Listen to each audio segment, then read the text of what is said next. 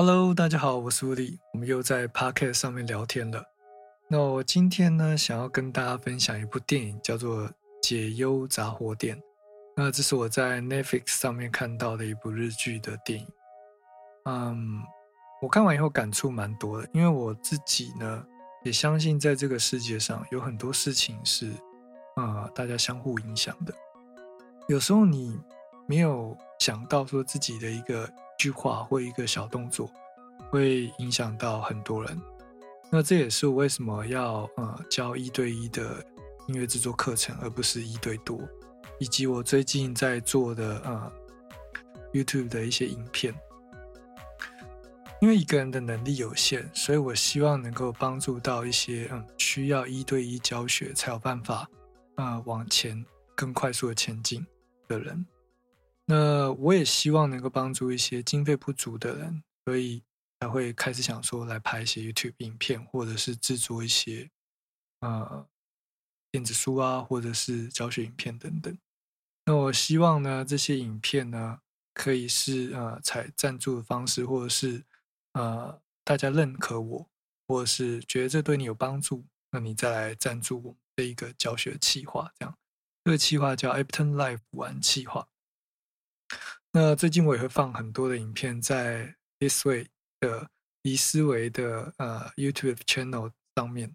那如果你对于艺术音乐制作有兴趣，想要知道怎么录 Podcast，或想要知道怎么混音，想要知道怎么样进行编曲，啊，也可以在上面留言，或者是帮我们按 Like 给我们支持。好的，那我们今天要来跟大家分享什么呢？我们今天要来跟大家分享是关于 MIDI 键盘。呃，前阵子有一个学生问我说：“老师，你有没有推荐的 MIDI 键盘？”那其实每一个人适合的 MIDI 键盘的规格或者是型号都不太一样。主要你可以先思考一件事情，就是你是不是学钢琴出身的？你会不会双手演奏呃键盘这个乐器？如果你不会的话，你只是要输入 MIDI 音符，也许你不需要买到那么多键数的键盘。那我们先讲一下，当你在选购 MIDI 键盘的时候，有几个指标，比如说。啊，MIDI 键盘的键盘数量，以及它是标准键还是迷你键啊，还有它的琴键的重量，弹奏的那个触感反馈如何，然后再来是 Control 的啊远端控制跟你的 DAW 是不是有完全的呃对应啊，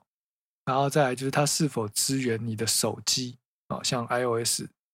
苹果的手机还是 Android 手机，是哪一个？平台的它支援哪一个平台？你要先注意一下。如果你有带出去，然后想用手机弹奏需求的话，再来就是它的 MIDI 接口的格式，还有它附的呃软体。OK，那我们先来讲一下键盘的数量。好了，目前的 MIDI 键盘常见的有二十五键啊，大概两个八度，还有三十七键、四十九键、六十一键，还有八十八键。那跟呃，钢琴一样的键数的话，就是八十八键。那一般的流行歌演奏的话呢，大概是六十一键就可以足以应付了。那如果你是呃做一些电音或者 hip hop 的歌曲呢，其实四十九键也很够了。呃，以我的经验，我会一点点的双手演奏，所以呢，呃，我会选择六十一或四十九的键盘，或者是呢，你跟我一样，就是本来不会，但是你想要学会 keyboard 这项乐器。那我也建议你购买四十六或是六十一键的。那如果呢，你是一个吉他手，或者是你完全不会乐器，你只是想要一个更好的输入的方式啊，可以记录下你弹奏的旋律或者是力度的话，我会建议你买迷你键，不管是二七，不管是三十七或是二十五键都非常适合你。那或者是呢，你有移动上的需求，你会经常出国，或者是你想要呃旅行的时候也能够创作音乐。那我就比较建议你买迷你键，就是比较小的键盘的二五或三七，因为其实呢，如果是一般键的话呢，它的键盘其实还是蛮宽的。以二十五键来讲，大概也有一台笔记型电脑再长一点哦。那迷你键的话，就跟一台笔记型电脑十五寸的差不多大。那当然还要看它的控制器有多少啦。所以呃，如果你有携带需求，当然你是买小一点、轻一点。会比较适合你的需求。那再来的话，我们讲到呃，迷你键跟呃标准键，它的差别大概差多少？我这边大概看一下，迷你键的键盘呢，会稍微再窄一点，但是其实不会窄太多。呃，我猜大概两公分左右吧，因为我现在身边刚好没有对比键，可以给你一个很明确的答复。但是你可以到 YouTube channel 上面呢，大概搜寻一下。如果你的手指比较胖的话，迷你键可能会需要一段时间适应。但是如果你要带出门，你就没有太多的选择，你可能就是只有二十五键跟迷你键的二十五键做选择这样。那再来我们就讲到呃回馈跟 Key Touch，因为现在的迷你键盘呢，它有分成几种模式，就是触前跟触后。如果你只有触前的话呢，就是你按下去的这个速度呢，会反映成 Velocity。那 MIDI 的 velocity 呢，就是跟我们的弹奏力度有关系，它会影响到你虚拟乐器啊反馈播出来的那个表情是比较重一点，比较情绪比较强一点，还是比较轻柔一点，比较 soft 一点这样。那它的琴键的重量会影响到影响到你弹奏手感，比如说，比如说你是有弹过钢琴的人，那你可能弹到 MIDI 键 MIDI 的键盘都觉得很轻。那这时候我会建议你买贵一点的键盘，可能都要两万以上的 MIDI 控制键盘呢，才会有比较好的反馈，或者是八十八键以上的才会稍微重一点。但其实它稍微重一点，可能还是跟钢琴的键盘会有点落差。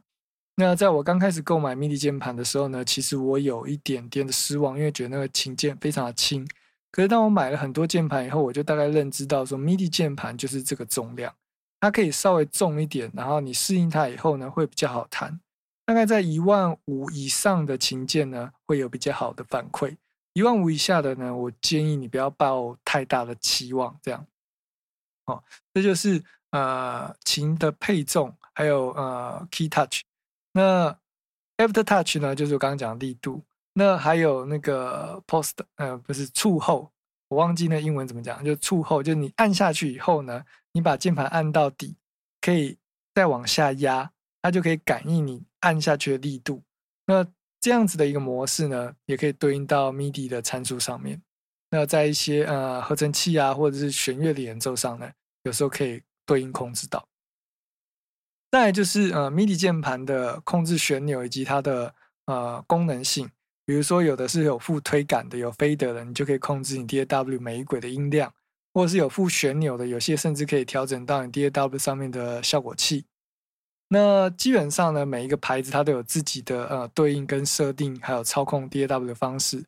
不同的型号、不同的品牌，你可能要去看一下他们官方说明书，才会比较了解它是怎么样去控制你的 DAW。那以及呢，它可以控制哪些 DAW？它是只能控制 Ableton 呢，还是 Logic 也可以？哦，这个都要在官网先看清楚再做购买。不然，如果你用的是 Ableton 的 DAW，但是你买的键盘只支援 Logic。那它的控制这个功能呢，还要另外去设定，就会相对的比较麻烦一点。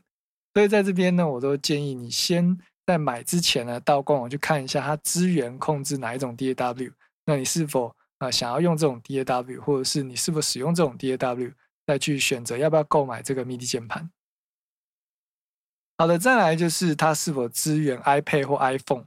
哦，因为现在 iPad 跟 iPhone 其实大家都蛮常会使用到的。那以我个人的使用需求来讲，我很少用到 iPad，我只有在床上看电子书的时候才会用到。那如果你有呃经常想要用 iPad 或 iPhone iPhone 制作音乐的需求的话，你要稍微观察一下，如果你现在的 mini 键盘接 iPad 或 iPhone 需不需要转接器，还是它可以直接呃接线就可以了？那通常呢，因为现在 iPad 跟 iPhone 是 Lightning，那只有 Pro iPad Pro 才是呃 Type C 的接孔。所以在这边你可能要也要稍微注意一下。那我个人是没有这样子使用的实际经验，只是跟大家分享。如果你有这样需求，你最好先关注一下你要买的 keyboard，它是不是可以可以对应你这样子的需求。